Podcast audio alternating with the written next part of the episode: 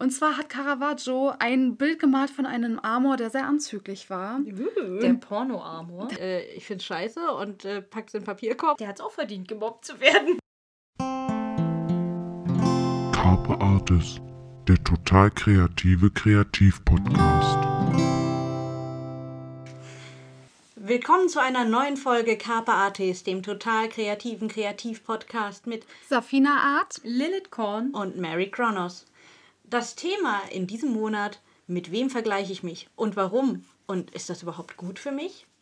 Aber da möchte ich jetzt unterbrechen. Wir haben noch was vergessen, Leute. Heute ist ein ganz besonderer Tag. Von ganz vielen besonderen Menschen da draußen. Ja, also ihr lieben Mamas da draußen, Spoiler.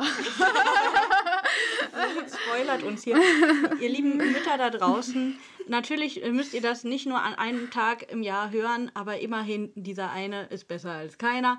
Deswegen von uns, Mir gibt ja, deswegen von uns auf jeden Fall ganz liebe Grüße an alle Mütter, auch die Mütter, vor allem die äh, Podcast-Leute immer mit, mit ähm, Windbeuteln versorgen und sowas, wenn man dann hier sitzt und viel zu viele Stunden aufnimmt. Sprich Marys Mutter. Sie macht das nämlich immer. Das müssen wir jetzt so erwähnen, weil wenn sie schon so eine Andeutung macht, dann müssen wir das Ja. natürlich jetzt auch sagen. Das versteht keiner, was wir meinen.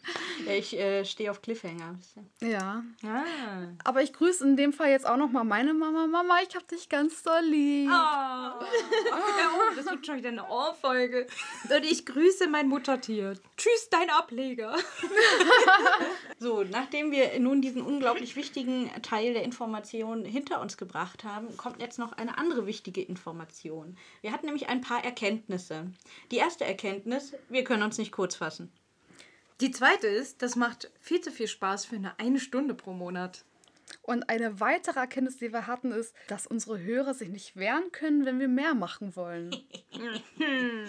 Und das Resultat aus all diesen Erkenntnissen ist, wir schmeißen unsere Podcast-Planung nochmal um. Und deswegen haben wir einen Vorschlag und ein Angebot an euch. Jeder Monat steht unter einem Thema. Jeden Sonntag bekommt ihr was auf die Ohren. Dreimal wird sich alles um das jeweilige Thema des Monats drehen und einmal, immer zum Abschluss des Monats, werden wir einen Gast haben. So wie jetzt Ende April zum Beispiel Enrico. Wir wollen die kreativen Stimmen in eurem Hinterkopf werden, euch durch den Alltag begleiten und hier und da Inspiration und Motivation sein. Was haltet ihr davon? Der Vorteil an der ganzen Sache soll ja sein, dass ihr uns regelmäßiger hören könnt und wir regelmäßiger quatschen können. und wir haben uns auch fest ge- vorgenommen, dass wir pro Folge nicht über 60 Minuten kommen wollen. Na, das werden wir ja mal noch sehen, wa? Schnuffel. Also drückt uns die Daumen und lasst wie Schnuffel die Stoppuhr laufen. Vielleicht auch lieber nicht. Übrigens, bevor wir jetzt wirklich endlich ins Thema starten, noch eine letzte Info, dann sind wir auch durch mit den äh, wichtigen Informationen. Ich weiß ja nicht, ob ihr es schon gewusst habt, aber wir haben jetzt eine Website und die ist online und sie ist gefüllt. Und sie sieht schön aus. Mary hat sie sehr schön gestaltet. Ja, Ja, und wir freuen uns vor allem, dass sie ähm, jetzt endlich und relativ schnell online geht, sodass ihr immer eine gute Begleitung habt zu den Folgen, die wir hier bringen. Und ihr werdet dort zusammen Zusammenfassungen finden von jeder einzelnen Folge. Ihr werdet dort unsere Gäste finden. Ihr könnt Interviews, die wir kürzen mussten im Podcast, dort in ganzer Länge hören. Ja, und nach und nach werden sicherlich noch lauter andere interessante Informationen kommen, die ihr dort finden könnt. Und natürlich auch mehr zu uns. Nicht zu vergessen. Das hatten die sich ja gewünscht teilweise. ne? Ja, wir gehen schließlich auf die Wünsche unserer Hörer ein. genau. Es lohnt sich also definitiv vorbeizuschauen. Aber wenn wir die 60-Minuten-Grenze einhalten wollen, dann sollten wir jetzt langsam zum Thema kommen, Mädels. Wartet mal, wartet mal. Halt, das, nee, also da habt ihr doch wieder was vergessen. Was? Wieso?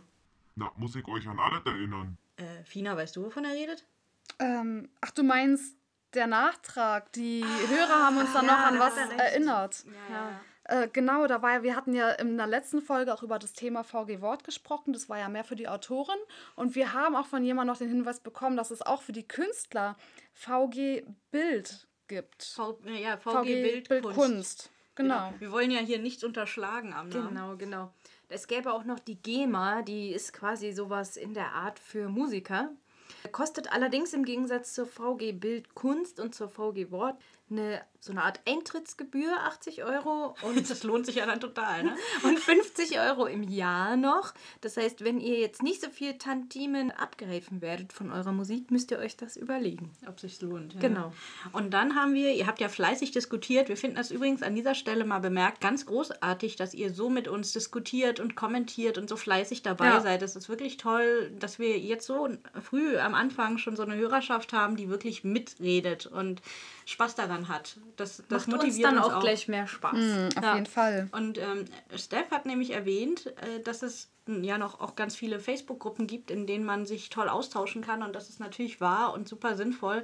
Das ist jetzt nicht eine Form von Behörde, die einem hilft, aber es ist eben einfach eine Community, die einem so ein bisschen den Rücken stärkt und in der man eben auch ja, seine Kreativität ausleben kann und dem Ganzen ein Zuhause geben kann, so wie unser Podcast das hoffentlich tu- tut. Ähm, sie, äh, Steph hatte empfohlen One Fantastic Week. Das ist ein YouTube-Kanal und Podcast, wenn wir das richtig verstanden haben. Wir haben noch nicht reinhören können, müssen wir zugeben, aber es soll sehr cool sein, wenn man auf Fantasy-Illustrationen steht und sowas und sich da beschäftigt mit. Ähm, und die haben auch eine sehr aktive Community in Facebook. Und außerdem möchte ich euch bei der Gelegenheit noch auf eine andere tolle Community hinweisen und die heißt Authoring. Das ist vor allem für angehende Autoren ganz toll, weil es eine Art Patenschaftsprojekt ist, bei dem jemand, der vor der Veröffentlichung oder Fertigstellung seines ersten Buches steht, sich einen Paten zur Seite nehmen kann. Okay, na, ich würde sagen, ja, dann haben wir es doch, oder? Ne Schnuffel? Also, du mögest jetzt sprechen oder für den Rest der Folge schweigen, mein Freund. Naja, will ich mal nicht so sein, dann lest mal los, Mädels. Gut, puh, Glück gehabt, wa? Ja, das war knapp. Willkommen im Mai. Mit wem vergleiche ich mich? Der Drang, sich mit anderen zu vergleichen, ist nicht nur in den kreativen Berufen zu finden, sondern auch im ganz normalen Leben. Wer vergleicht sich schließlich nicht? Ja, da hat 1954 schon Leon Festinger eine Theorie aufgestellt. Und zwar nennt sich die die Theorie des sozialen Vergleichs. Und darum geht es, ähm, dass wenn wir uns mit anderen vergleichen, wir eigentlich nur Informationen über unser eigenes Selbst herausfinden wollen. Ja, und dass das eigentlich nur darüber funktioniert, ne? wenn man äh, sich einem anderen gegenübersetzt. Genau. Also nur wenn ich mich jetzt mit euch vergleiche, Dann weißt du, wer du bist. voll. Warte mal, sind wir alle eins? Die Frage ist ja aber eigentlich eher, wie und warum tun wir das überhaupt mit dem Vergleichen und welche Art des Vergleichs ist eigentlich förderlich für uns und welche eher nicht.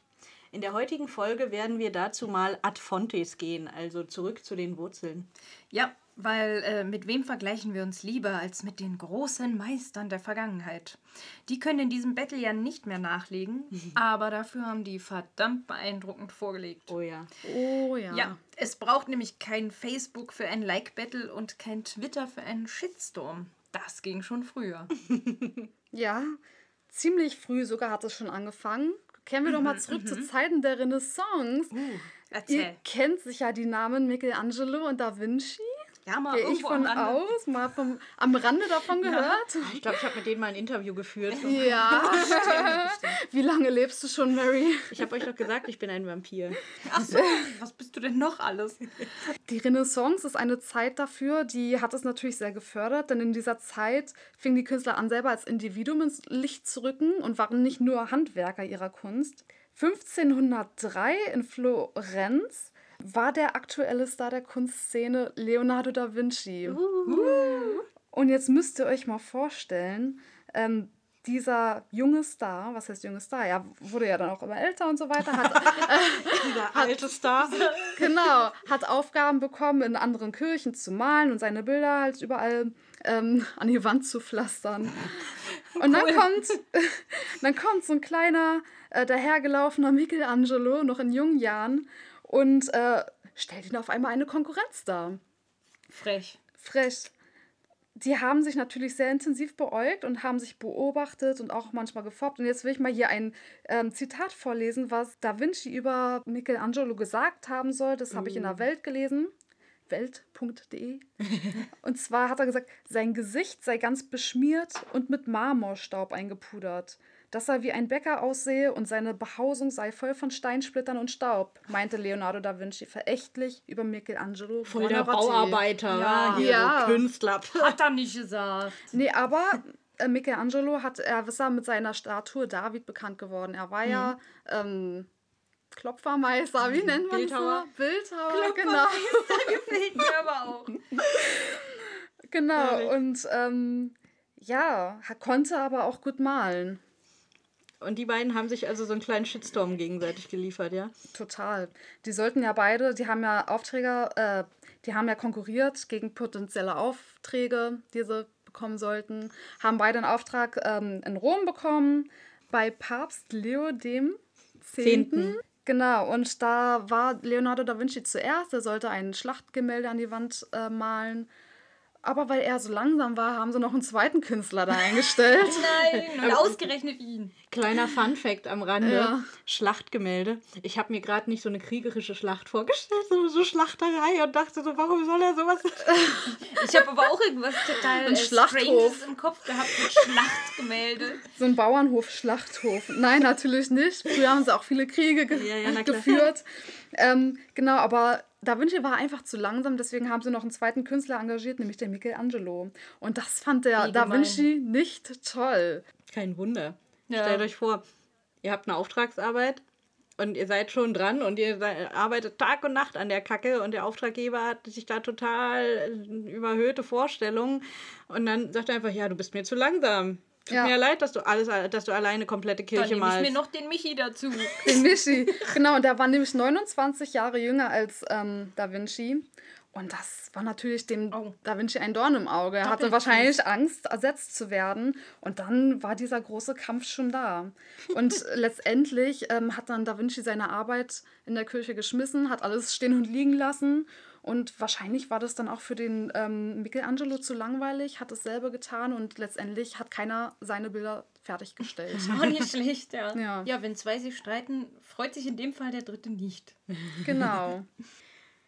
Oh Mann, in, in Italien ist ja einiges los gewesen, sage ich euch.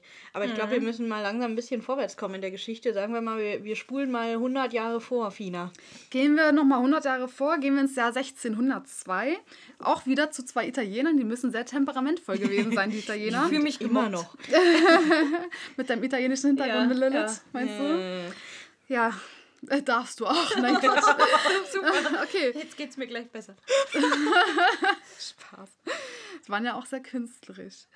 1602 in Rom. Caravaggio versus Bayone. Und zwar hat Caravaggio ein Bild gemalt von einem Amor, der sehr anzüglich war. Der Porno-Amor. Oh ja. Bayone fand das sehr über die Grenze geschritten und hat auf dieses Bild geantwortet mit einem anderen Bild, wo ein gerüsteter Engel diesen nackten Amor niederringt. Das ist schon recht provokativ. Das ist äh, recht provokativ und das fand auch der Caravaggio. Der fand es überhaupt gar nicht toll und hat daraufhin ähm, über Bayones Bild Schmähgedichte geschrieben. uh, die waren ja damals schon total beliebt. ne? Ja, Ja, und sogar auch satirische Schmähgedichte. Das wollte sich dann wiederum Bayone nicht gefallen lassen und hat das Ganze ähm, angezeigt, so schön modern. Auch das kommt uns an dieser Stelle irgendwie bekannt vor. Ja, Ein Schmähgedicht dumpf, ne? führt zu einer Anzeige. Hm. Genau. Und ähm, ja, wer hat wohl jetzt diesen Kampf gewonnen zwischen den beiden? Ähm, und zwar Bayone hat gewonnen. Ähm, Caravaggio musste für zwei Wochen ins Gefängnis Für sein Schmähgedicht für sein Schmähgedicht. oder für den Porno-Amor? Also ich würde sagen eher für das Schmähgedicht. Wahrscheinlich wie er darauf reagiert hat, ähm, auf wie Bayone auf seine Kunst reagiert hat. Der eine durfte den anderen mobben und der andere durfte nicht zurückmobben. Ja. Das ist aber auch schon irgendwie unfair, oder? irgendwie schon, ja. Ja, Aber das ist so ein typischer Hater-Battle, wie wir die von heute auch kennen, oder? Eigentlich schon. Ja, das ist noch nochmal- nie anders gewesen. Also nee, gab es halt damals so schon genauso. Jedenfalls ähm, musste Caravaggio ins Gefängnis für zwei Wochen und ähm, Bayones Ruf blieb weiter ruiniert. Ja, ist der Ruf erst ruiniert, lebt sich's völlig ungeniert. Jo, jetzt habe ich ja schon ein bisschen was erzählt. Wie sehen denn die Künstlerduelle Ende 18. Jahrhunderts aus? Ja, ich würde sagen, da gehen wir doch mal nach Deutschland, ins Land der Dichter und Denker und schnappen uns zwei der bekanntesten. Ich sag nur Fuck you, Goethe, wa? Hat sich Schiller wahrscheinlich auch gedacht anfangs. Und Deutsche können sich ja auch sehr gut streiten, ne? Oh ja. Sehr kleinlich auch vor allem. Es gibt, es soll ja auch deutsche Schm- Schmähgedichte geben, die schlecht angekommen sind. Ähm, nein, in dem Fall äh, Goethe versus Schiller. Und äh, das Besondere an dieser Story ist, sie ist äh, sehr spannend und sehr steil, aber es gibt ein Happy End. Erzähl. Ja, stellt euch vor, also die beiden haben sich nicht gleich kennengelernt, aber sie begegneten sich dann mal in Rudolstadt. Und äh, bis dahin war es so, dass äh, Goethe eigentlich Schiller nicht so ganz für voll genommen hat. Ja, so dieses Jüngelchen, der war einen ganzen Zacken jünger als er. Und ähm, ähm, Goethe hat gesehen, ja gut, ein- er hat ein kraftvolles, aber auch völlig unreifes Talent, war sein, sein Feedback zu Schiller. Und äh, außerdem hat er gestanden, Schiller war mir verhasst. Also schon ziemlich krass, Ganz dass er ihn krass, wirklich ja. nicht leiden konnte. Und dann treffen die sich und es ist wohl auch nie so gut gelaufen. Und es hat noch sechs weitere Jahre gedauert, bis sie sich das nächste Mal wieder getroffen haben, weil sie sich dann echt aus dem Weg gegangen sind. Und als sie sich dann im Sommer 1794 äh, das nächste Mal begegneten, hat Schiller das Gespräch gesucht, habe ich so erfahren. Und er hat versucht, das irgendwie auszubügeln, weil er er der eigentlich... Klügere, weil der Klügere gibt ja nach und so. Ja, und nicht nur das. Ich ähm, habe das so verstanden, dass Schiller durchaus in Goethe eine Größe dieser Zeit gesehen hat. Also es ist so ein bisschen wie Schiller ist so der Nachwuchsstar, weißt du, der so sein Vorbild anhimmelt. Und sein Vorbild sagt so, du bist voll dumm. Oh, Kann ich traurig. nicht leiden. Das ist ja Und, schon ähm, fies. Eine gewisse Hassliebe war dann ja, dabei. Naja, also es, ähm, es klang schon so, als würde äh, Schiller wirklich Interesse dran gehabt haben, mit Goethe zurechtzukommen und eher von ihm noch zu lernen und so, während Goethe eben von Schiller überhaupt nichts hielt. Und dann, wie gesagt, sechs Jahre später treffen sie wieder aufeinander. Es gibt ein klärendes Gespräch und dann schreibt Schiller ihm noch ein Briefchen. Man kann sagen, so eine Art Boy-Love-Liebesbrief. Nein. Also, also sagen wir einfach, sie sind dann richtige Best Buddies nach dieser, ähm, ja, nach dieser in diesem netten Gespräch und dem Brief. Und in dem Brief schleimt Schiller aber auch ehrlich rum. Also ohne Quatsch jetzt. Ich dachte, gut, Goethe ist einfach nur ein arroganter, eitler Fatzke, wahnsinnig selbstverliebt. Und in dem Moment, wo Schiller ihm sagt, ich finde dich doch ganz toll und ich finde alles toll, was du machst. Und du bist der Größte überhaupt. Das wollte ich dir nur mal gesagt haben. In dem Moment denkt Goethe, ja, der ist ja doch nicht so schlecht, ne? Ja, Er hat's gut, ja so keiner, Komplimente kann er geben, ne? Er hat's ja kein- okay. Also irgendwie so lief es dann am Anfang und dann entstand daraus aber tatsächlich eine zehnjährige Freundschaft, die erst damit endete, dass Schiller, obwohl er so viel jünger war, vor Goethe starb. Wahnsinn. Aber Ja. sowas passiert häufig, ne? Dass aus Feindschaften Freundschaften werden. Ja. Habe ich schon öfter ähm, kennengelernt. Auch, auch das Thema vieler äh, fiktiven Geschichten, aber ja doch Ja. irgendwie aus dem echten Leben gegriffen. Ja. Auf jeden Fall. Das, das Interessante ist, ähm, Goethe hat nach Schillers Tod gegenüber einem äh, Freund gesagt, dass er die Hälfte seines Daseins verloren habe. Oh, Also mit anderen also schon Worten, eine sie sehr waren, starke Freundschaft. waren wirklich danach wirklich eng befreundet. Und Goethe hat auch mal gesagt, ähm, ich zitiere mal, wir haben viele Distichen, ich habe gar nicht, um ehrlich zu sein, Frau Lektorin, weißt du, was Distichen oder Distichen sind? ehrlich gesagt, nein. Wir, wir werden das Gerade recherchieren. nicht, ja. ähm, wir Vielleicht haben sind es die oder, Stichen. oder liebe Germanisten und Germanistinnen da draußen, wenn jemand von euch Oder uns- die Stiechen. wenn jemand von euch uns sagen kann, was Distichen oder Distichen sind, dann verratet es uns. Ansonsten versuchen wir es noch rauszukriegen. Also Goethe hat jedenfalls gesagt, wir haben viele Distichen gemeinsam gemacht. Oft hatte ich den Gedanken und Schiller machte die Verse. Oft war das Umgekehrte der Fall und oft machte Schiller den einen Vers und ich den anderen. Wie kann nun da von mein und dein die Rede sein? Och, da haben die ist sich richtig alles traurig. geteilt. Nee, voll Ja. süß. Ja, aber auch traurig. Ja, traurig, Ja, weil, weil er ja ja gestorben ist so weil es früh. eben dann Ja, so frühes Ende genommen hat. Äh, aber trotzdem ist Aber es ein ja schön, Ende dass aus. Ja. aus er war mir verhasst wurde. Mhm. Ähm, ich habe die Hälfte meines Daseins verloren. Mhm. Ja. Das und, stimmt. Und da merkt man eben, jemand ist auf den anderen zugegangen, hat sich durchgerungen, Mhm. hat das Gespräch gesucht, hat gesagt, ey, ich finde dich toll, also krieg dich mal ein, vielleicht geht es dir ja doch auch so. Und äh, beide dann voneinander auch später gesagt haben, dass sie, sie in dem jeweils anderen jemanden gefunden haben, der ihre Weise zu denken und zu sehen teilt. Ja. Ja. Und da kann man mal sehen, dass wenn man jetzt ein Hobby gemeinsam hat, nicht nur Konkurrenz entstehen muss, sondern wenn man sich zusammenfindet, auch noch was viel Größeres entstehen kann. ja, Sogar verrückte. Podcasts. Ja, Ja. Übrigens, zur gleichen Zeit, um jetzt mal nicht in Uh. der Zeit zu springen, ist auch etwas, etwas weiter südlich etwas geschehen. Lala. Euch sagen doch sicherlich die Namen Mozart und Salieri was? Zumindest Mozart habe ich schon Mozart, mal gehört. Mozart ja. kennt doch jeder. Ich habe da mal einen coolen Film gesehen von den beiden. Aber erzähl du mal. Okay, ich fand das sehr mal. spannend. Da gab es nämlich äh, viele Gerüchte über Streit auch zwischen den beiden. Mhm. Ähm, waren ja beides Komponisten, um falls, es, Falls jemand die jetzt nicht kennt, sollte ich das vielleicht dazu sagen. Und beiden wurde zum Beispiel die Aufgabe gestellt, eine kurze Oper zu schreiben, die auf zwei gegenüberliegenden Bühnen aufgeführt wurden. Allein das ist ja schon so Okay.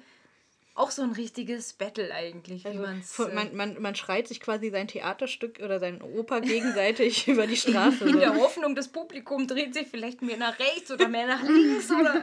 Aber das muss, Zur selben Zeit haben die das gespielt. wenn ich es richtig verstanden habe. Das ist ja schon fast, also das, Das ist ja schon Kunst mies. für die Hörer, Ja. dass sie da. Oder kurz nacheinander, das kann natürlich auch sein, aber dass äh, trotzdem jeder eine eigene Bühne hatte, dass man Ja, ich denke ja die, nicht auf die derselben Bühnen steht. waren ja sicherlich in, in Theaterhäusern. Also es, Mm, ich ja. glaube nicht, dass da jetzt eine Straße war und du musstest dich wirklich nach links oder rechts drehen. Aber im Kopf war das sehr interessant, der Gedanke. Ja. Na, auf jeden Fall hat sich dann auch der äh, Rangunterschied zwischen denen ganz gut gezeigt, weil Salieri war der Hofkapellmeister und Mozart war der Außenseiter, ein freier Künstler. Ah, ah. Ja, und Mo Mozarts Oper wurde dann als Vorspiel aufgeführt und Salieris Stück danach, mit, das war doppelt so lang und wurde ein Riesenerfolg. Und Salieri hat auch noch das doppelte Honorar bekommen. Na nett. Ja, aber das ist doch auch äh, wie bei uns irgendwie aktuell. Ja, und ich, ganz meine, oft. so von wegen. Echt? Verdienst du mehr als ich? Nein, Sag, was verdienst du? andersrum habe ich gedacht. Aber so die Frage, ob angestellt mit der Kunst tatsächlich oder und wie man als freier Künstler dann gehandelt wird und Genau. wie man seinen Wert festlegt und wie man den dann auch verteidigt gegenüber seinem Mhm. Auftraggeber, das sind, glaube ich, Fragen, die wirklich viele bewegen. Und ähm, das Passt gerade- irgendwie auch gut zum letzten Thema. so Ja, ein bisschen, ta- tatsächlich. Und äh, vor allem auch dazu, dass das ja auch eine Frage des Vergleichens ist. Also nicht nur Mhm. das Können oder ob der Stil passt, ja, hier ein Porno-Amos oder sowas, sondern ähm, eben auch, was springt eigentlich rum dabei, ne? Und ähm, ist das Mhm. Warum eigentlich was- verdient der jetzt so warum, viel, obwohl warum ich das kriegt der so Gleiche viel? mache? Wir wir haben zur gleichen Zeit den gleichen Auftrag gekriegt. Die Häuser stehen an der fast selben Stelle. Ich kann rüberspucken, so nach dem Motto. Ja. Aber der verdient doppelt so viel daran wie ich. Wieso? Ja, das ist, das, äh, ja, schürt schon einige äh, Kämpfe. Aber Mhm. was ich auch noch an, interessant fand an der Geschichte, Mozart ist ja relativ früh gestorben und der hat ja einen Riesenerfolg nachher für sich alleine gefeiert dann auch. Ja. Ähm, konnte sich ja sehr gut durchsetzen dann. Ich glaube, darauf war Salieri auch sehr eifersüchtig. Es hieß Und- ja sogar. Äh, genau. Wolltest du sagen? Ja, bestimmt wollten wir jetzt das Gleiche sagen. Dann sagen wir es im Chor. Es hieß, Nein, Es hieß, Salieri soll Mozart sogar getötet haben. Aber das, war die Vermutung. Gerüchte. Genau, Ja. das war die Vermutung. Aber eigentlich, Oh. ähm, ja, nach weiteren Krimi. Forschungen. Aber Salieri hat es auf dem Sterbebett noch dementiert. Da könnte man einen tollen Krimi du zuschreiben, oder? Da gibt es Ja. ja. diesen Film, den habe Ja, ich ja und ich will gesehen. Krimi schreiben. Ich Nochmal, Ja, nochmal dieselbe Geschichte. Mary sagt einfach ja und. Ja, wie oft wurde Jack the Ripper vermarktet, weil es eben keine äh, Fallauflösung gab? Und wie viele verschiedene Versionen gab es von- davon, wer wen umgebracht hat? Da hast du natürlich jede Freiheit vor. Also, ihr wisst, was auf euch zukommt. Nochmal eine Geschichte von Mozart. Vi- Vielleicht machen wir ja auch so eine, äh, eine Künstlerzeitreise und äh, so, so die Battles der Geschichte. Und Oh ja. Das wäre cool. ein Fachband. Boah, da drauf. habe ich jetzt voll Bock drauf. Wir schmeißen den Podcast. Wir wenden uns jetzt äh, dem Künstlerband zu von den Battles. der Literaturkritik oder vielmehr Künstlerkritik. Genau. Moment, Leute, ja. Das ist ja alles ganz interessant. Aber auch ein bisschen trocken, wa? Findet ihr nicht, dass es ganz schön frech ist, über die alten Meister so zu reden? Das wird mal Zeit, euch ein bisschen Demo drin zu kloppen, ja? Peinlichkeit of the day. Äh, Schnuffel, was bitte? Ja, ich weiß auch nicht. Äh, Schnuffel, was meinst du jetzt? Peinlichkeit of the Day? Ja, Mann, das ist doch jetzt auch nie so, so schwer zu verstehen, ja? Pass mal auf. Ihr habt die großen Meister verarscht. Jetzt könnt ihr mal selbst hier mal ein paar Peinlichkeiten zeigen, ja? Ihr erzählt jetzt mal jeder hier eine Peinlichkeit of the day. Oh oh. Oh, Oh Mann. müssen wir das Wer tun? fängt denn? Wollen wir äh, lose ziehen, wer anfängt? Ja. Wer hat denn die meisten Geschichten von euch Ja, auf Lager? Das ist unfair, das bin ich, glaube ich. Ja, dann hast du doch die beste Auswahl. Fang doch an. Dann fange ich an und solange können die anderen noch ein bisschen überlegen, ob ihnen noch eine schöne Peinlichkeit einfällt. Oha. Ich habe mal in einem Café gearbeitet. Und das war so komplett äh, verglast. Das war so eine Schokolaterie. War sehr lecker da zu arbeiten übrigens. Und nicht nur, dass ich erstmal von der Leiter beim Putzen runtergestiegen bin und schön komplett halbes Bein, ja, ich bin sehr klein, muss man dazu sagen, im Putzeimer versunken bin. Nein! ja, nein, ähm, ich habe mich dann auch einen Moment später noch gebückt. Und was ist wohl passiert? Nein. Jeder kann sich's jetzt denken. Rutsch. Die Hose ist natürlich am Hintern voll aufgerissen, aber so richtig krutsch. Ich habe den Hintern auch gerade so zum Fenster quasi hingestreckt. Und das Doofe war, ich musste von da ja noch nach Hause fahren irgendwie mit der Bahn. ähm, dachte ich mir, gut, wie komme ich denn jetzt nach Hause? Und da es Sommer war, hatte ich jetzt auch keinen Pullover oder irgendwas dabei. Äh, und dann habe ich mir von dem Laden eine Schürze geliehen und mir die halt so rumgebunden hinten wie so ein Umhang. Stand da was drauf? Ja, da stand nämlich drauf, lecker, sinnlich und noch irgendwas wie von der Schokolaterie halt. Das passt ja, Ja. dann Ja. richtig. Oh, Yummy. weia. Das, Das war- Praktische ist, man das musste ist ja dann die Schürze nur anheben und dann hatte man die Da hatte man gleich das Leckere. lecker. So, Gott. Das ist wirklich peinlich. ja. Aber weißt du was? Ja. Der Witz ist, bei deiner Schoko-Geschichte muss ich tatsächlich selber auch an so eine schokoladige Peinlichkeit of Oh. my life denken. Also ist dir gleich was eingefallen, ja? Dann würde ich mal sagen, Oh Du Gott. hast inspiriert. ja. ja, ja. Schön, dass ich dich inspirieren Toll, kann. toll, dass selbst Peinlichkeiten inspirieren. Und ähm, es ist so eine Geschichte, die habe ich eigentlich lange verdrängt gehabt. Ja, ich bin jetzt wieder schuld, ja. genau. Ich habe, während ich studiert habe, ein äh, Theaterpraktikum gemacht an der Komödie am Kurfürstendamm. Und abgesehen von dieser Peinlichkeit, die ich euch jetzt erzähle, war das eigentlich so ziemlich die schönste Zeit in meinem Leben, obwohl es gleichzeitig eine Zeit war, in der ich über Wochen nur so zwei Stunden die Nacht geschlafen habe, ähm, um das Praktikum neben der Uni irgendwie noch hinzukriegen. Schlafen wird überbewertet. Genau. Und wenn wir dann immer so gegen ja, zwischen Mitternacht und eins mit den Proben fertig waren für das neue Stück, dann haben die Schauspieler mal gefragt, ja, komm, wir setzen uns jetzt hier noch, äh, da war so ein Pub unten in, in der Passage, in der auch das Theater war. Es ist ja leider nicht mehr da, es ist übrigens super ärgerlich.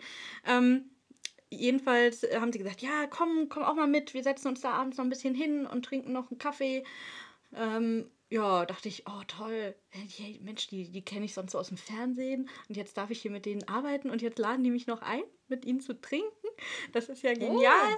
Ich habe mich voll geehrt gefühlt und dachte, das ist der, also, es war mir wichtig, mich nicht zu blamieren, will ich damit nur sagen. Ja, bestimmt auch aufgeregt und so. Und ähm, das Problem ist, wir reden ja hier von, ich habe ja gesagt, Komödie am Kurfürstendamm. Man kann also davon ausgehen, dass diese Menschen, die dort arbeiten, alle ziemlich lustige Gesellen sind. Und ich empfehle euch, wenn ihr mit Menschen über lustige Dinge redet, nicht zu trinken. Da haben wir ja, das kenne ich doch. Äh, hier, wenn man unseren Podcast hört, wie war das? Ja, wir haben genau. nicht umsonst diese Warnung drinstehen. Diese Warnung hätten die Kolle Schauspielkollegen auch gebrauchen können.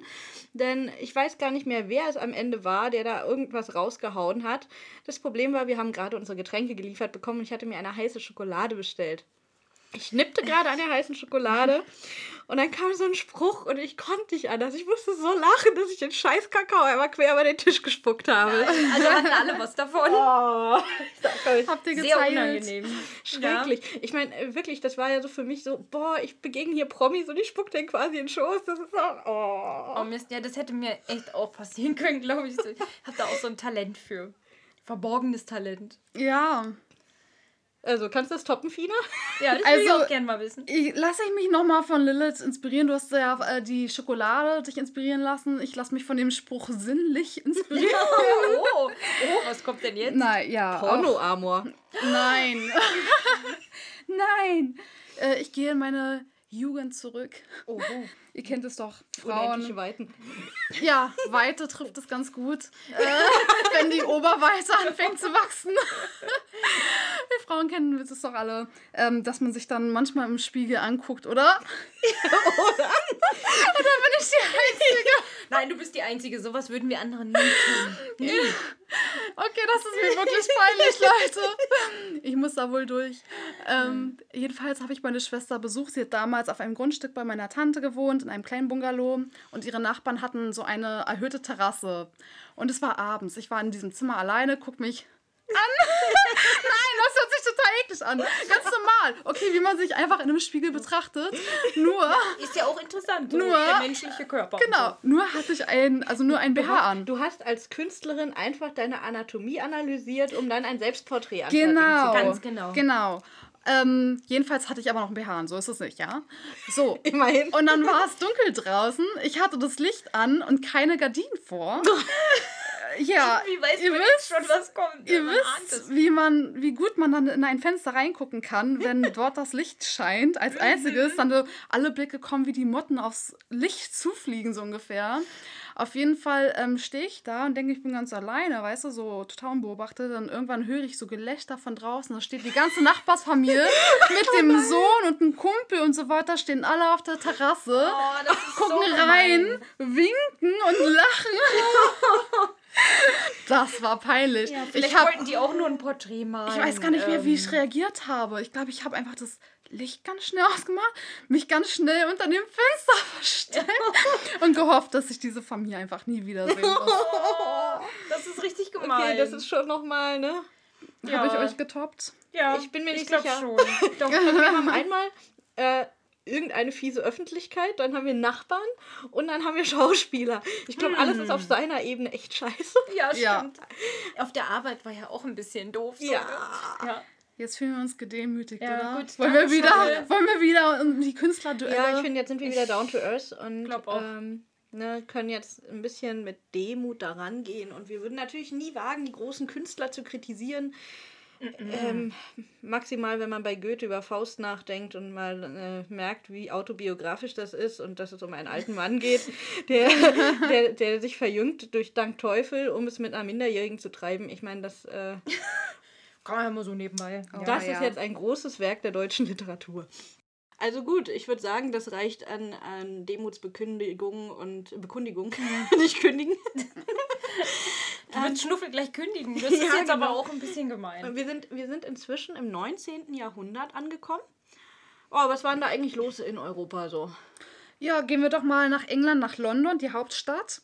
Ähm, 1833, da gab es auch ein riesiges Künstlerduell, was bis heute noch äh, stattfindet. Nicht mehr zwischen den beiden Künstlern, aber unter den Zeitgenossen heute, die immer noch darüber eklig. diskutieren. Das wäre komisch, genau. Nee, und zwar ging es um Turner versus Constable. Und Mhm. se- sehr interessant fand ich, ähm, dass die beiden Künstler in Galerien ausgegangen haben, regelmäßig. Beide waren Landschaftsmaler und man hat sie absichtlich nebeneinander gehangen, weil beide Künstler miteinander verglichen werden sollten. Wer ist denn der bessere Künstler von beiden so ungefähr? Also Das da ist hat ja sozusagen mies. die Öffentlichkeit dafür ge sie gezwungen, sich zu vergleichen. Ja, so ungefähr. auch nicht schlecht. gemein. Ja. Und ähm, in seiner ersten Ausstellung war Turner erst 15 Jahre alt. Jetzt müsst ihr euch mal vorstellen, wie Constable sich gefühlt haben muss, als dann so ein kleiner Knirps ankommt und mit dem er verglichen wird. Ja. Also die erste Ausstellung, bei der Turner war oder ausstellen durfte, war er gerade mal 15 Jahre alt. und es muss für Constable ein richtiger Schlag ins Gesicht gewesen sein. Wie alt war der da? Ich weiß es nicht, auf jeden Fall musste er für seinen Rumpf ungefähr 40 Jahre lang arbeiten. Das Okay, hieß, bei also Turner ging das älter einfach, genau, dann, bei Turner ja. ging das einfach mal flott. Und ähm, da haben wir wieder diesen Vergleich, dass äh, jemand, der halt länger braucht für seinen Erfolg und dann kommt jemand und er hat sofort schnell Erfolg und man denkt sich so, Super boah, frustrierend, ganz so ehrlich. total frustrierend. Und dann gibt es auch noch die Gesellschaft, die dann auch noch die Bilder nebeneinander vergleicht in der Ausstellung. Das ist mies, echt. Jedenfalls haben ähm, die beiden auch, als sie die Ausstellung vorbereitet haben und ihre Bilder aufgehangen haben, hatten die noch die Möglichkeit, bevor die Aus Ausstellung aufgemacht hat, ähm, ihre letzten Pinselstriche auch nochmal zu setzen. Und das Okay. hat Turner ausgenutzt. Er hat einen bewegenden Pinselstrich noch gemacht, was Okay. irgendwie den Unterschied gemacht hat. Lass mich raten, der war nicht auf seiner Leinwand, sondern auf der von Constable, weil er einmal quer drüber gemalt hat. Das wäre auf jeden Fall äh, eine interessantere Geschichte. Aber Aber genau, effektiv wäre es auch gewesen.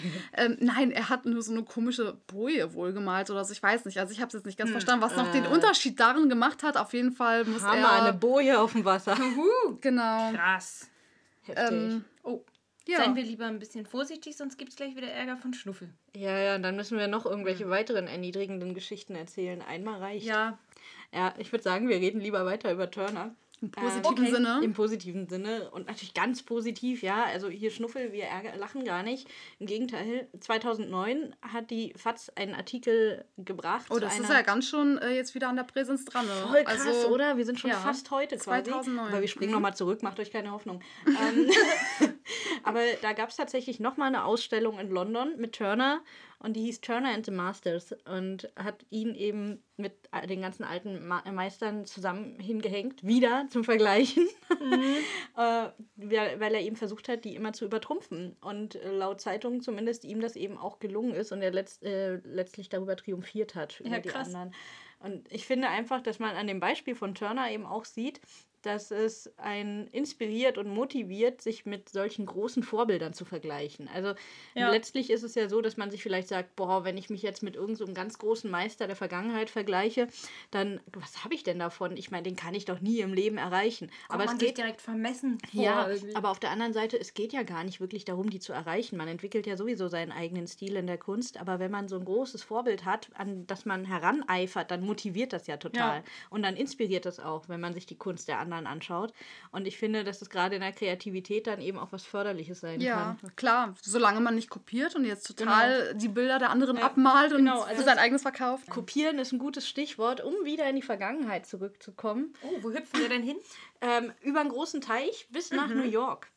Oh, Ja, wir befinden uns im Jahre 1841 und äh, wir begleiten den äh, großen Poeten Edgar Allan Poe. oh. Man muss dazu wissen, dass Edgar Allan Poe nicht nur selber viel geschrieben hat und mal eben unter anderem das Krimi-Genre renoviert hat, quasi, wenn überhaupt so in der Art hergestellt und so ziemlich die ersten Sci-Fi-Romane geschrieben, wenn wir mal von der Antike absehen, da gab es auch schon welche, habe ich gelernt.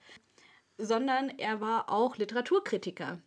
Und zwar einer, der geliebt und gefürchtet zugleich war, weil er seine werten Kollegen richtig böse zerreißen konnte.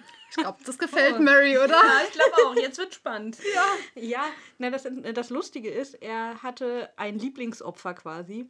Das war Henry Wadsworth Longfellow. Und äh, man Was hat für ein Name. ja, äh, also allein für diesen Namen muss man, allein für den Namen muss man ihn eigentlich Du meinst, es Mobbing, er hat Mobbing verdient, oder? Ja, der Witz ist, dass das dann sogar äh, Longfellow Wars hieß, weil sie wirklich äh, quasi einen ein Krieg geführt haben gegeneinander. Ähm, und, Ist auch äh, krass, stellt euch mal vor, ihr streitet euch mit jemandem und der wird in der Geschichte als nur mit einem richtigen Namen verzeichnet. Boah. Ist schon krass. Vor allem äh, bei meinem Nachrecherchieren habe ich so gedacht, hm, aber so dramatisch war dieser Streit jetzt auch wieder nicht. Das einzig Krasse im Prinzip war, dass Poe ähm, dem guten Henry vorgeworfen hat, dass er ein Plagiator ist. Oh. Und ähm, das war wohl zumindest in Teilen auf jeden Fall auch berechtigt. Es war zu einer Zeit, muss man aber dazu sagen, zu der das noch relativ üblich war. Also da gab es noch nicht so eine Sachen wie Urheberrecht und so, ja, und VG Wort und sowas. Da musste man ähm, noch selber zusehen, dass man seine Werke und sein geistiges Eigentum verteidigt. Und es war üblich in der Literatur, dass man irgendwas aufgegriffen hat, ein bestimmtes Motiv und das auf seine Weise interpretiert hat Ja. soll auch Leute geben, die dann so einen Porno-Amor aufgreifen und neu interpretieren. Also auf die Weise, da war das eben auch in der Literatur damals immer noch so, dass man das machen konnte, durchaus. Aber Poe war zu seiner Zeit, zumindest da drüben, der einzige richtige Berufsschriftsteller. Das heißt, er hat wirklich versucht ich, zu sagen, das ist mein Job. Ich, ha- er hat für verschiedene Magazine geschrieben dann und er hat eben ganz viele Kritiken geschrieben und er hat selber ähm, Poesie veröffentlicht und Lyrik, alles Mögliche. Aber am liebsten hat er auch kritisiert. Und der, Ja. der gute Henry war dagegen ein sehr wohlhabender Mensch. äh, Ein, er hat reich geerbt und reich geheiratet und hat das eigentlich nur so zum Spaß an der Freude gemacht. Und dementsprechend fand das Poe natürlich so, weißt du, er arbeitet hart dafür und er lebt wirklich sein ganzes Leben lang, lebt äh, Poe an, am Existenzminimum. Hört auf, über den Namen zu lachen. Niemand hat uns jetzt gesehen, aber außer Mary halt. Deswegen muss ich sowas kommentieren, damit ihr das auch wisst. Die lachen hier den armen Edgar Allan Poe aus. Nur für seinen Namen, ja, der, der hat es auch verdient, gemobbt zu werden. Der hat, da ist ein E hinten, Leute. Es ist stumm, aber man sieht es. Poe, Man Poe. sieht es so wie dein Po, als deine Ein Hose geplatzt ist. Er war halt ein Poet. Ja, ich finde auch, dass ein Poet, Stimmt, der Po ja. heißt, eigentlich sehr passt. Und wenn ihr euch hier über Po's aufregt, dann erwähne ich auch nochmal deinen nackigen Po. Unfair, ich hatte eine Unterhose an, ja? Wir wurden schon einmal gedemütigt, Ja, genau. das reicht. Okay, jedenfalls, ne?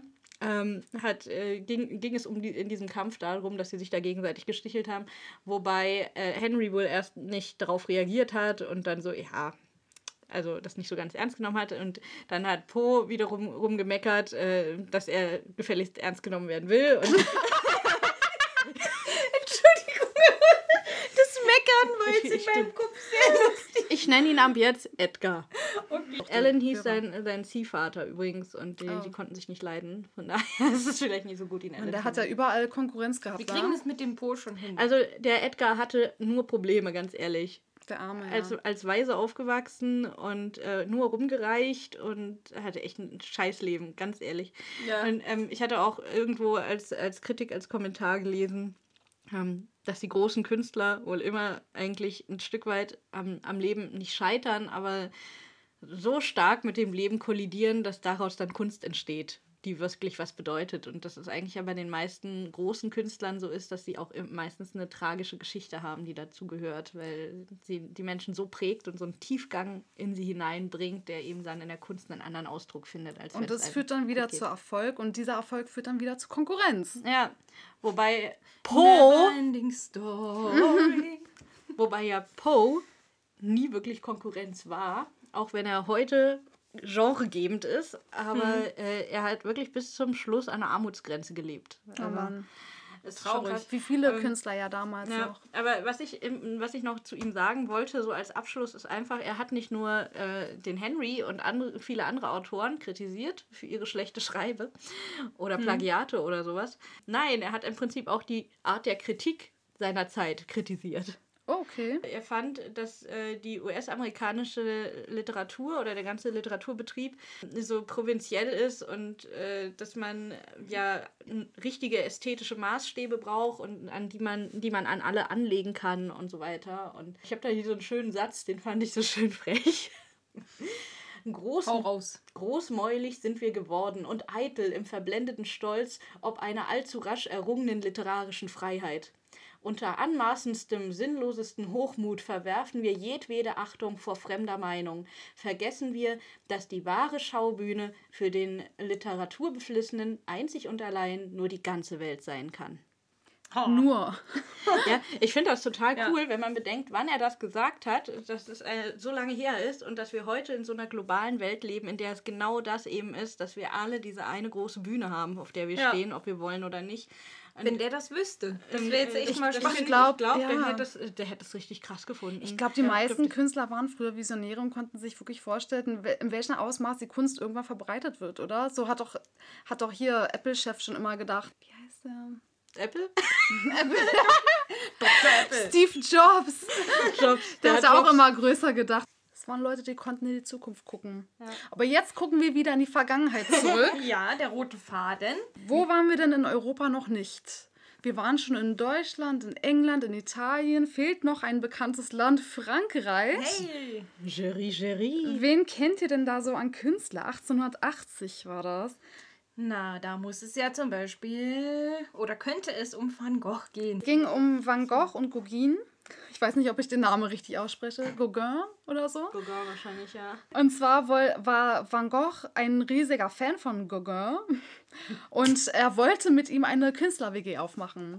Weil er war nämlich mit, von seiner Kunst sehr begeistert und äh, wollte, dass er auch äh, zu Van Gogh zieht in sein kleines gelbes Häuschen oder zumindest haben sie dann dieses cool. kleine gelbe Häuschen dann zusammen auch ausgesucht und haben dort eine Künstler-WG gestartet. Eigentlich wollte Gauguin, hatte nicht so große Lust darauf, hat sich aber überreden lassen. Und jetzt müssen wir wissen, wenn man jetzt in die beiden Persönlichkeiten so ein bisschen einsteigt, ähm, wird man rausfinden, dass beide eine sehr extrem unterschiedliche Persönlichkeit hatten, wo das Zusammenleben in dieser kleinen WG nicht allzu leicht war. Ups. Und Naja, viele WGs sind schon kaputt gegangen. Ja, das stimmt. Warum sollte es Geister? damals anders gewesen Ja. sein? Kreative Geister brauchen Platz. Auf jeden Fall ähm, haben sie viel diskutiert, äh, gestritten und gekämpft und Gauguin hat immer wieder angedroht, er würde die WG verlassen und weggehen, was Van Gogh nicht gut fand. Er wollte doch so gerne mit seinem Künstlerfreund weiter da ähm, die Künstler-WG unterhalten. Waren sie denn noch Freunde? Also, dass Ich der eine weiß so es dran nicht. hängt, wenn der andere sagt, ich gehe, ich gehe, ich gehe. Ich weiß es nicht genau. Ich, ich weiß auch nicht, was jetzt wirklich Van Gogh daran gehalten hat, dass er unbedingt das aufrechterhalten wollte. Auf jeden Fall ist Gauguin dann abgehauen eines Abends und ähm, Van Gogh hinterher, konnte ihn aber nicht mehr zurückhalten und als er dann wieder zurück in seine WG gegangen ist, ja, am nächsten Tag fehlte das Ohr. Und nun ist da Mythos geworden, woran oder was ist passiert, ähm, dass Van Gogh wirklich sein Ohr verloren hat. Hat er es sich in dieser Wut, im Irrsinn, in der Verwirrtheit selbst abgeschnitten? oder war es nicht doch der Gauguin? Vielleicht ist doch ein Streit ausgeartet. Es gibt Kritiker, die diese Theorie aufstellen und sogar ein Buch darüber verfasst haben. Aber die Echt? Wahrheit kennt bis heute keiner. Also ich habe am häufigsten gehört, er hätte es sich aufgrund von Schizophrenie irgendwie abgeschnitten. verwirrt und genau, er musste ja dann auch in die Klinik. Ähm, aber warum jetzt genau? Ja, es gibt diese Theorie auf jeden Fall, dass es auch vielleicht Gauguin gewesen sein konnte. Oder er hat ihn dazu getrieben.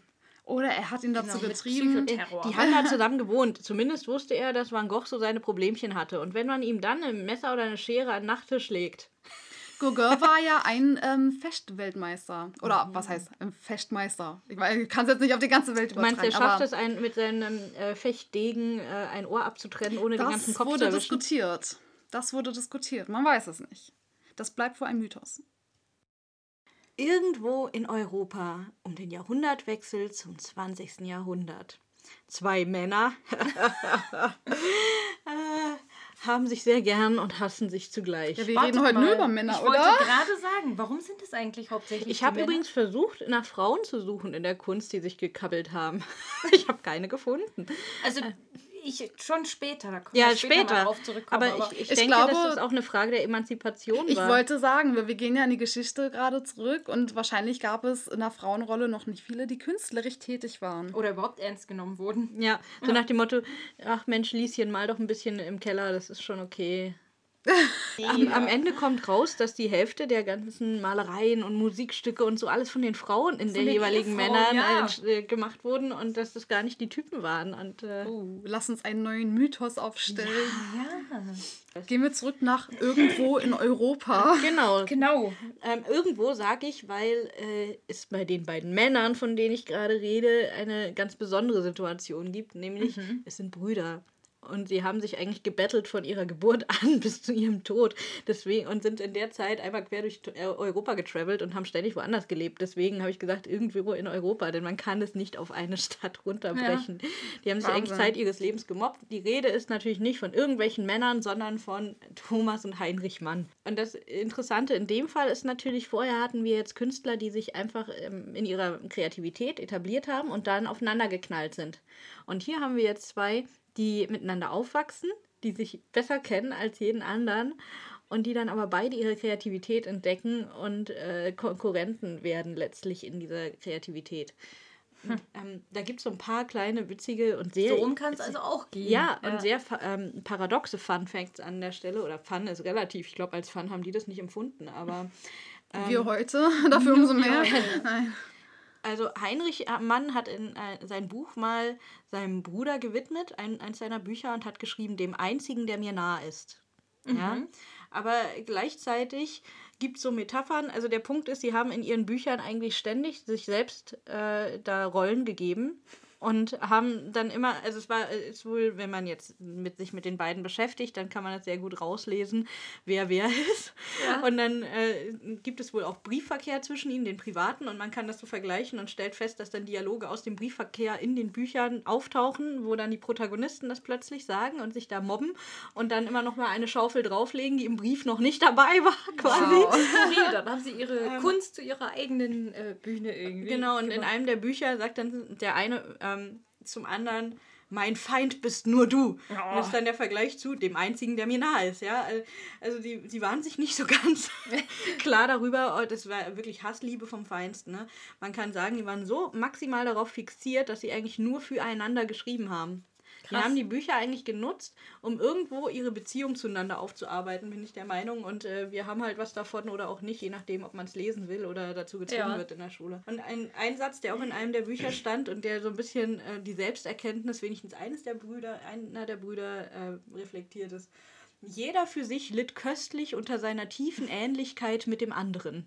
Litt köstlich. Das Ja, gefällt mir. allein diese Formulierung sagt, Ja. finde ich, alles. Die wollten das. Die wollten, dass sie diesen Das Konflikt haben. gut. Die haben sich daran geschliffen und es hat ihnen irgendwie auch gefallen, ja.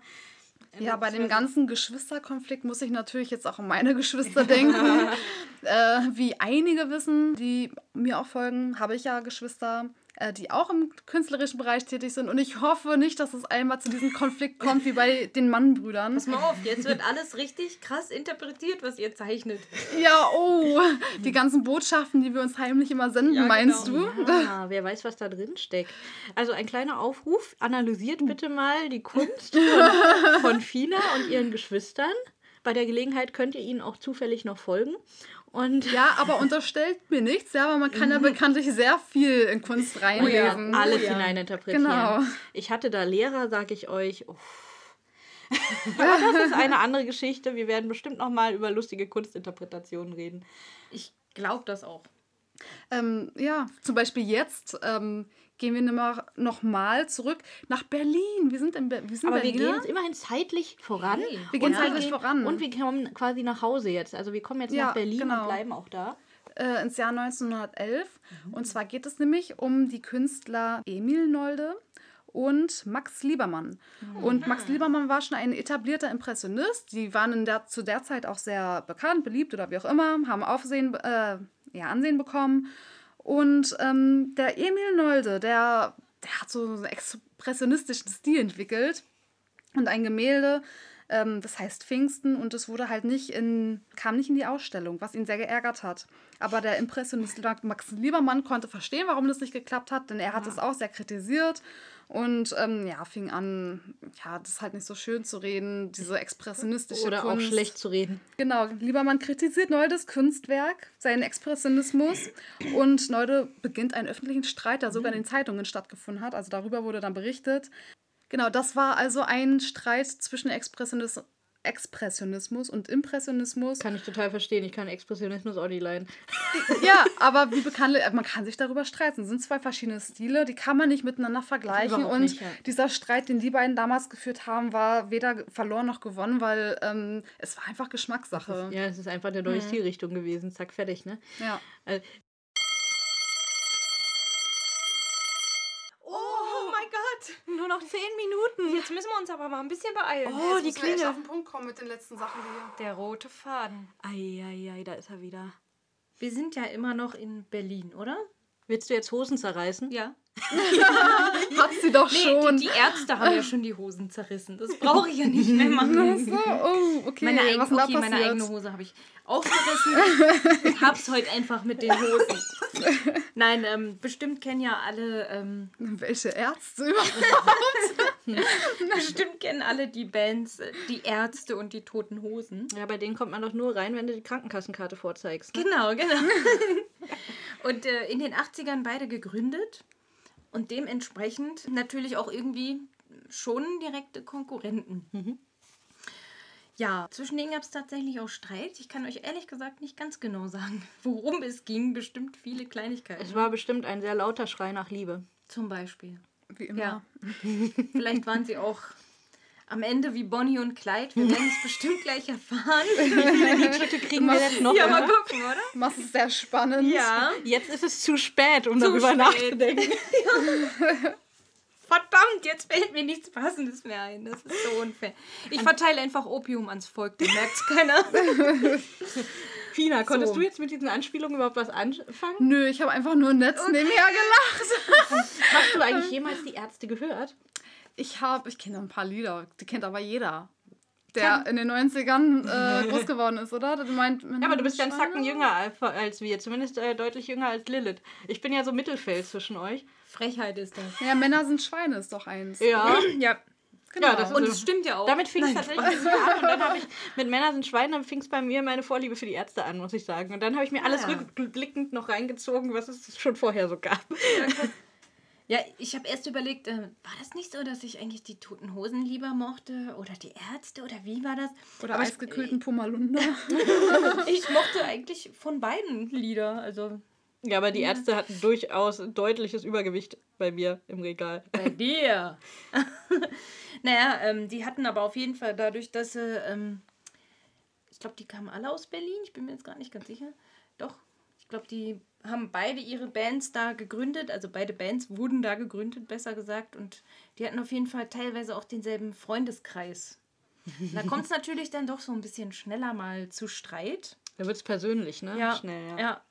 Und ähm, da standen die dann auf Partys rum und haben nicht miteinander geredet. Mhm, das war auch toll.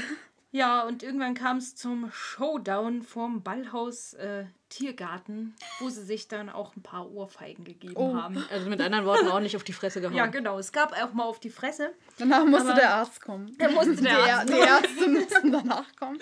Und die roten Hosen um die lagen. Hosen zu flicken. ah, sind wir heute im Flachwitzmodus. Drastisch. Das äh, liegt an der Thematik.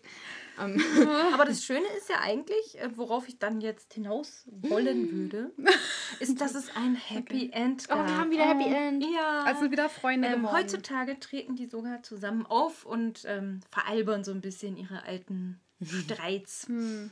Das ist doch eigentlich ganz schön, oder? Die, Total. Die, die Jungs sind äh, weise geworden. Ja, genau. Sind auch älter geworden. Haben gesagt, oh komm, der, den Scheiß gemmer uns nicht mehr. Flicken die meisten unserer Fans sind inzwischen verstorben. Ja. Wir müssen uns die Party übrig sind teilen. Da fiel mir noch vor, zu vorhin ein, ähm, als wir auf die Frauen Mhm. zu sprechen kamen. Da gab es doch äh, Tic-Tac-Toe. Kennt ihr die noch? Oh ja. Oh ja. Ich finde dich sch sch sch sch sch Scheiße. scheiße. scheiße. So scheiße. Ja, Voll der Tiefgang in den Liedern von denen, ja. total.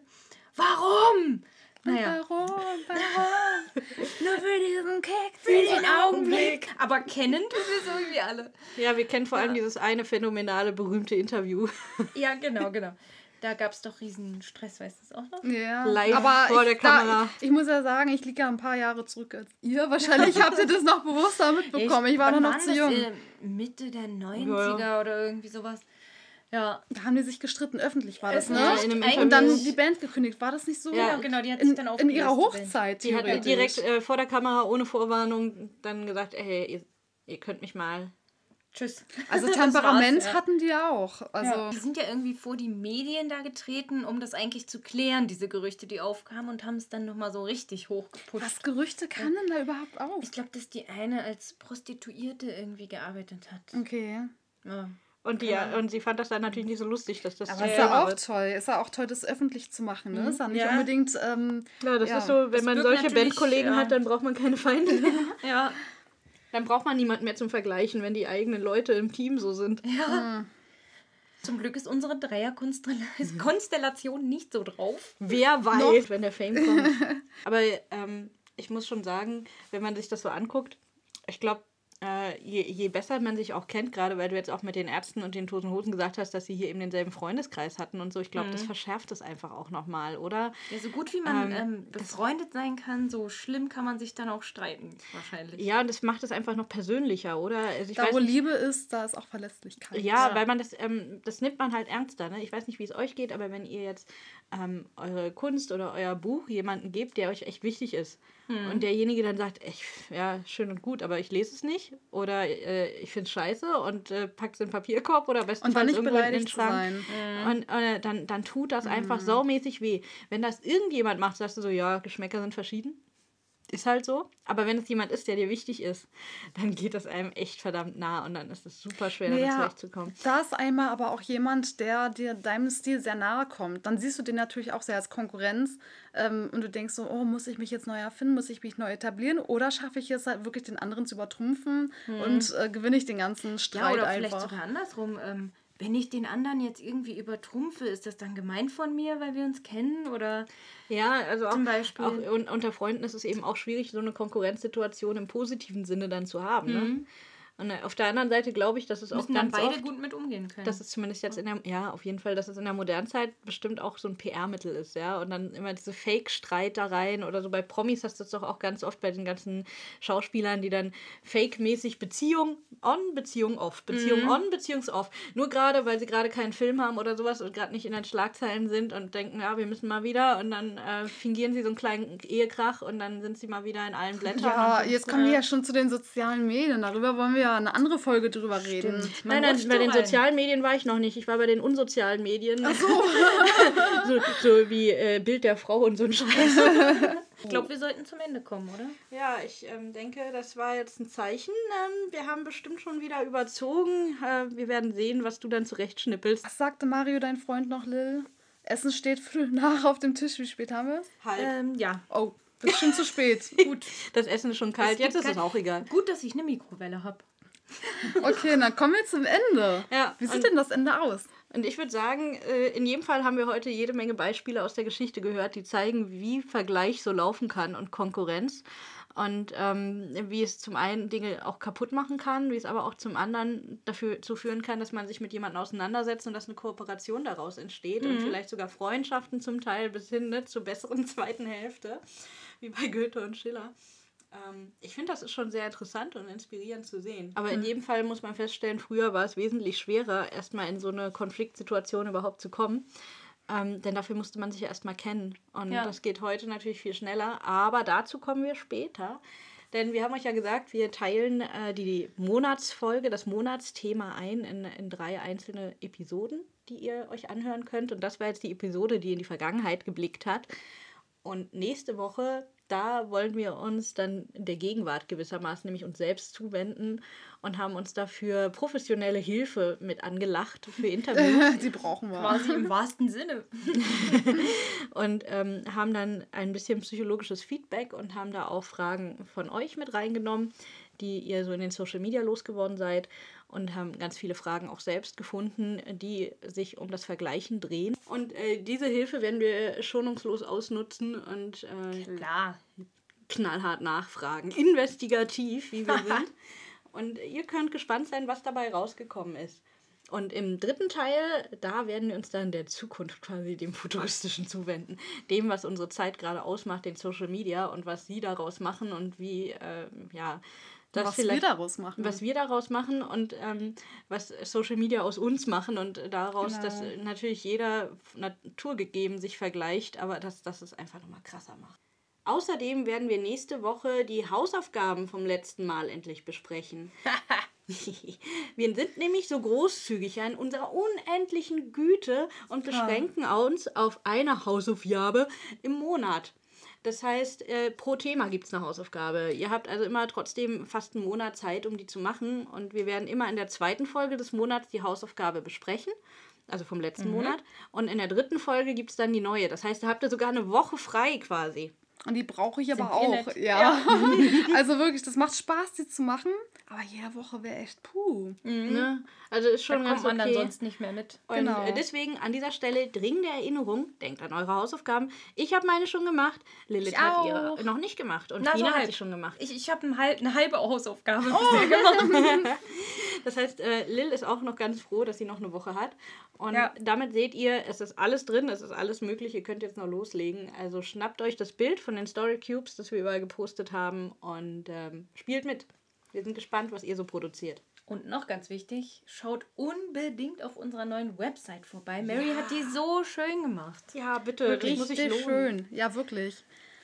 Gibt's noch was zu sagen? Ich glaube, das war's, oder? Ja, ich würde sagen, Ich dann bleibt auch. uns jetzt nichts weiter, als uns zu verabschieden.